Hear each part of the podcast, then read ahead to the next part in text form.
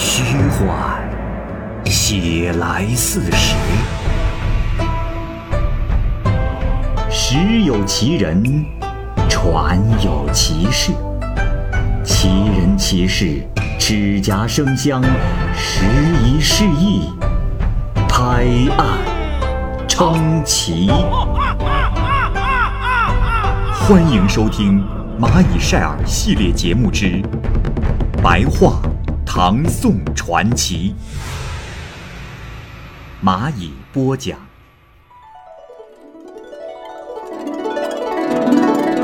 《东阳夜怪录》，原著作者不详。下集。卢以马说：“啊，对了，扶风二哥。”不巧有事被羁绊住了。扶风呢是地名，此地啊姓马的是世家大族。这里啊是暗指自须骑着的那匹马，现在呢被拴在了屋外的树上，所以叫做被羁绊住了。呃，还有我家的秋瓷，他呀最是喜欢热闹，讨厌宁静，为人奔放潇洒，兴趣唯在负重远行。而且每次都勇当先驱，只是啊，这次聚会他居然不在，心中遗恨恐怕不小。这里秋瓷呢，是汉代西域古国的地名，因为秋瓷盛产骡子，所以在此秋瓷就是代表骡子。而这一段话描写的骡子啊，是指头驴，因为只有头驴是走在队伍最前面的那头驴子。这时，趣闻则对借力说道：“也就是狗对猫说道，哎，这魏家兄弟住的离此处不远啊。这个魏啊，是魏部的魏，他暗指刺猬。这不来不往，怎么保持这朋友之间的志趣高尚啊？呃，古书上说，朋友之间应该相互督促，而我们竟然让他们有意疏远。”我说：“咱们必须郑重的写一个请帖去请他们。呃，我愿促成此事啊。”借力说：“啊，此事不难。我本来要去拜访魏大郎的，因为谈论诗文兴致太高，不知不觉将此事给耽误了。呃，敬兄就把此事交给我去办好了。现在请大家暂时不要离去，我到魏家去一会儿，马上就回来。”呃，要不，干脆把魏氏兄弟一起拉来，怎么样？行吗？啊！这时大家都说好，这借力啊就去了。借力刚走不久，这趣闻就在众人面前背地非议借力，说：“哼，那个蠢乎乎的傻东西，又有什么能耐啊？只听说他倒是挺廉洁，所以善于为人保管仓库。”可就凭他那副尊容，难道还能抵得住人说他吗？哼！却不料，就在他说出这番话的同时，借力已经带着魏氏兄弟回来了。刚走到门口，就听到了趣闻在屋里嚼他的舌根，不禁大怒道：“我苗借力是天生的一个堂堂男子汉，是楚大夫斗伯比的直系子孙。”这里解释一下。窦伯比呢是春秋时楚国的大夫，他将私生子啊弃于郊野，是老虎哺育了他的孩子，而虎呢属猫科，所以啊苗介利自称是窦伯比的直系子孙。我家的姓氏始于楚国国君的元祖焚黄如，这里啊苗介利称自己和楚国国君元祖冯黄如有亲戚关系，是因为楚姓的元祖。姓毕，毕的读音呢和咪近似，冯黄如其名叫如，所以毕如有一点类似猫叫。呃，这个解释啊相对牵强，但到目前为止是一个相对能理解的解释。后来划分为二十分支，共同在祭礼上陪同主神享受祭祀，以至于《礼记》上都有记载。这里啊，是指《礼记·交特生》中有关于天子腊月迎虎、迎猫的记载。哼，想不到一个小小的进趣文，盘户的后代。盘户啊，传说是古代上古帝王高辛氏的犬，毛有五色。高辛氏悬赏有能得戎将首级的人，就赐予少女嫁之。这盘户啊，就衔来了此人的首级，得到了少女，结为夫妇，子孙繁衍。其实啊，盘户就是狗。家族中没有长幼上下的区分。这里啊，暗指狗在繁衍的过程中是没有人伦道德的，被人伦所不齿，只配逗弄着主人的小孩儿，或者龇牙咧嘴的守护在酒坊的幌子下。那副谄媚的嘴脸，就像狐狸精一般，馋嘴偷油，整天围着灶台转，怎么也敢论起别人的长短？我若是不显示一下我的能力，姓晋的你一定会说我毫无文采，日后让各位都小瞧于我。今天就当着师长的面，我也做一首诗，且看写的怎么样吧。于是用道：“未残食肉主恩深，日宴盘湾握锦亲。且学智人知白黑，哪将好觉？”动无心，意思啊是为吃肉，心中惭愧主人恩重。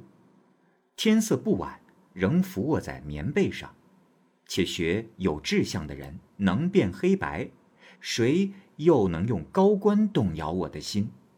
自须赞叹诗写得很好。趣闻这是对借力说，借力君并没有搞清楚来龙去脉，呃，就信口开河污蔑我。呃，我可是春秋项须的后人。春秋时的项须是春秋时宋国的大臣，十二干之中的须属相是狗，因此呢，晋趣文攀附说他是项须之后。呃，你却硬说呃我是盘户的子孙，这简直是把早上的太阳呃比作夜里的星星，这和我一点关系都没有啊！朱正中。担心这二位斗起嘴来没完没了，急忙道：“ 呃，我说二位啊，呃，我愿意做一回和事佬，呃，来消解二位的怒气，如何呀？呃，从前我的祖上冯丑富，冯丑富呢是春秋时的齐国大臣，十二干之中丑属相为牛，因此呢，朱正中自称是冯丑富之后。呃，在春秋时。”曾屡次与项须和冯黄一起参加盟会，呃，你我之间也算得上是故人了。呃，如今有贵客在此，你们二位又何必相互诋毁祖宗啊？若是说话间不慎露出了破绽，岂不让自虚看了笑话啊？来来来啊，还是来吟诗吧！哎，不要再吵了啊！于是借力就介绍魏氏兄弟和自虚相见。起初，自虚的眼前只是晃动着一团白色。等到二人来到面前，这才知道哥哥叫魏藏户。魏藏户的意思啊，就是藏在了一个葫芦瓢底下的意思，暗指一只藏在葫芦瓢底下的刺猬。弟弟叫做魏藏利，也就是藏于斗笠下的刺猬。此二人的名字啊，都是伏笔。自虚呢，也说了自己的姓名。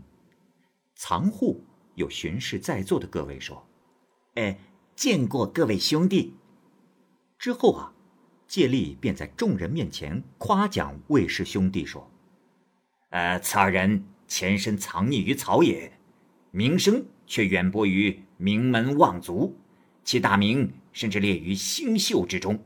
因为二十八星宿中有魏秀，所以说叫做列于星宿之中。”兄弟间亲密的程度，则可以说是肝胆相照啊！呃，何况秦地八水分流，实是天府之国。他家族二十多只旁系，大多都在长安一带。听说弟弟最近新做了一首题旧夜诗，呃，人们评价很高。不如就拿出来，也让我们听一听，可好啊？藏户回答说。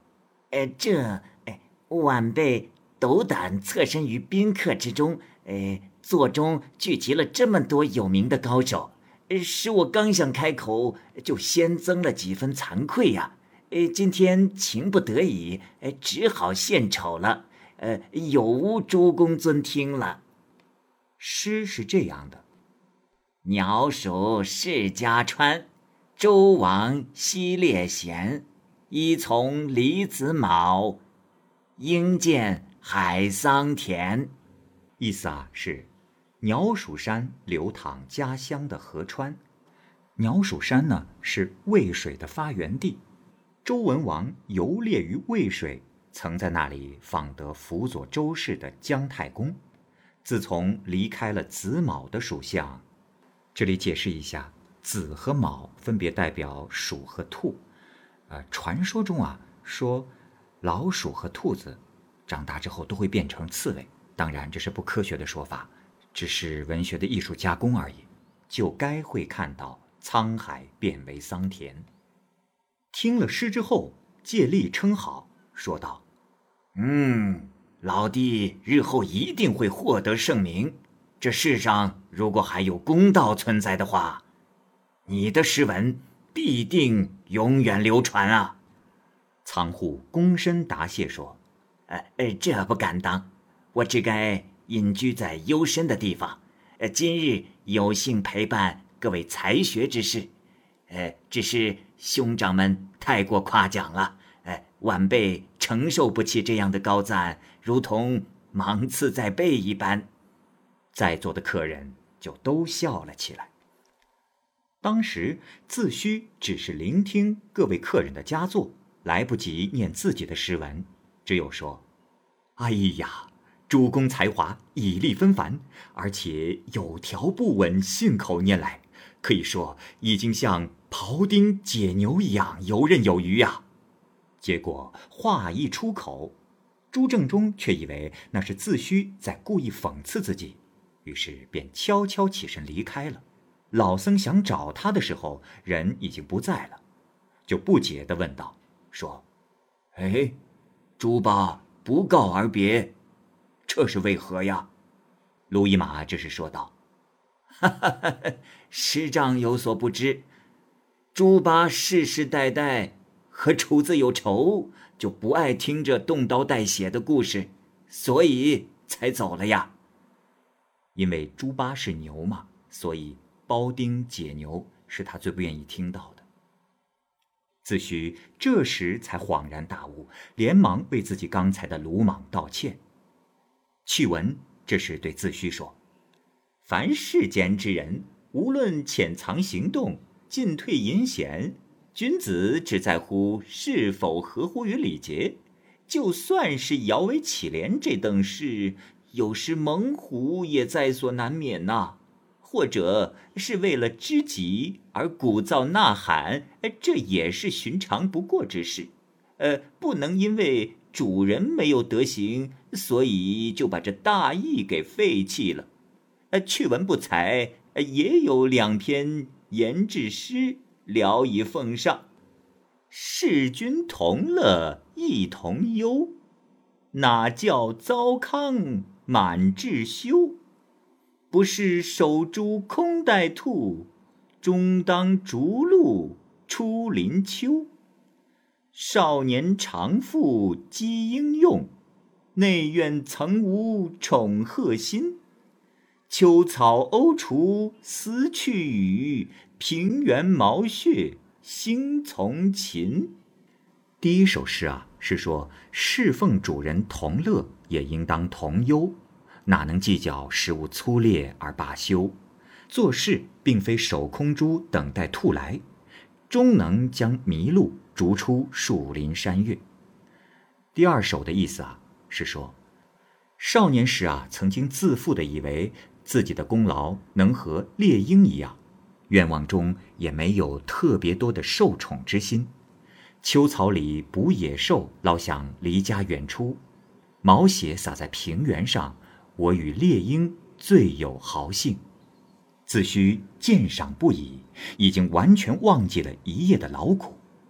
正想夸耀自己的旧作，这时忽然听到远处的寺庙传来了钟声，连壁而坐的众人就忽然一下子消失了声响，睁眼望去，什么也看不到了，只觉得这风雪透过窗纸扑到屋中，闻到了一阵阵刺鼻的腥臊臭气。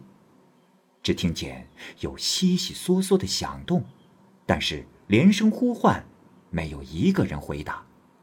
子虚心神恍惚不定，也不敢贸然上前摸索。转身去寻找系在柱子上的马匹，还在屋子的西角。这马鞍上已被白雪覆盖，马呢则啃着柱子站在那里。就在他迟疑不定的时候，曙光渐渐的明亮了起来，已经差不多能看清东西了。于是，这时他才发现，屋子的北墙下有一匹骆驼，跪着四腿，腹部贴在地上，耳朵不安地颤抖着。嘴里反刍着东西，子虚觉得夜间发生的事情很是奇怪，就仔细的搜索。不久，又在屋外北窗下发现了一匹又病又瘦的黑驴，脊柱附近啊有三处磨破的疤痕，长满了白毛。抬头又看见北边的房梁之上，好像有什么东西在轻微的扑动着翅膀。仔细的一看。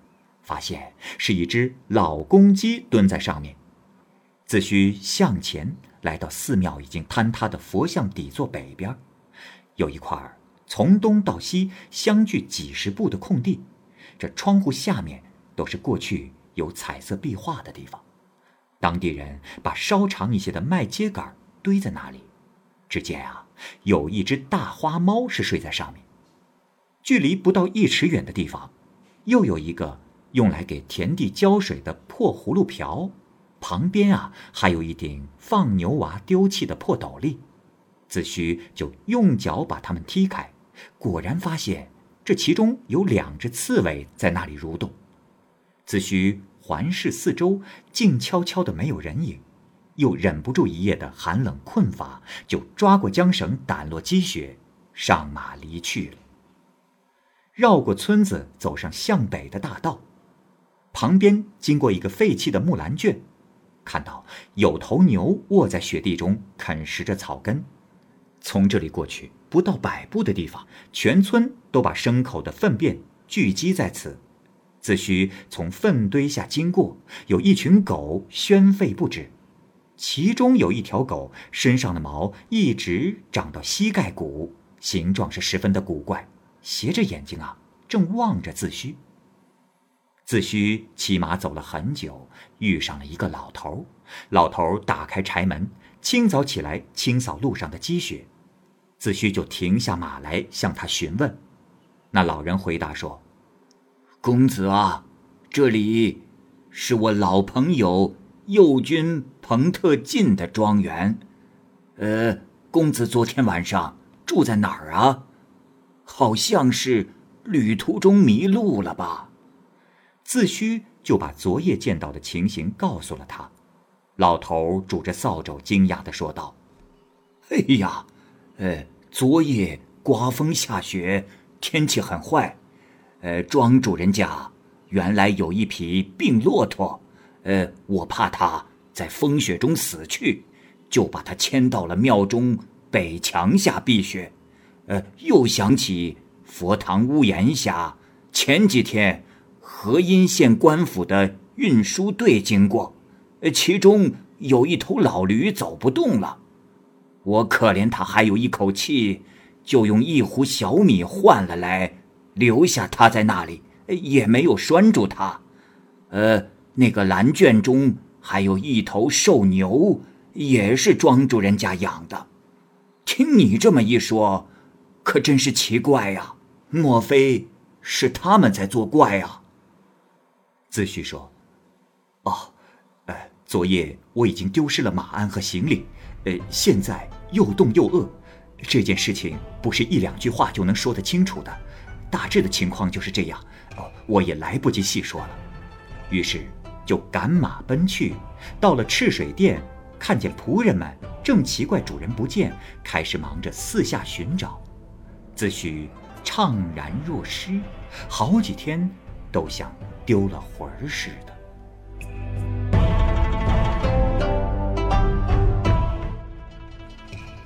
好，这个故事就先讲到这儿。欢迎您继续关注蚂蚁晒尔系列故事《白话唐宋传奇》。感谢您的收听，我是蚂蚁。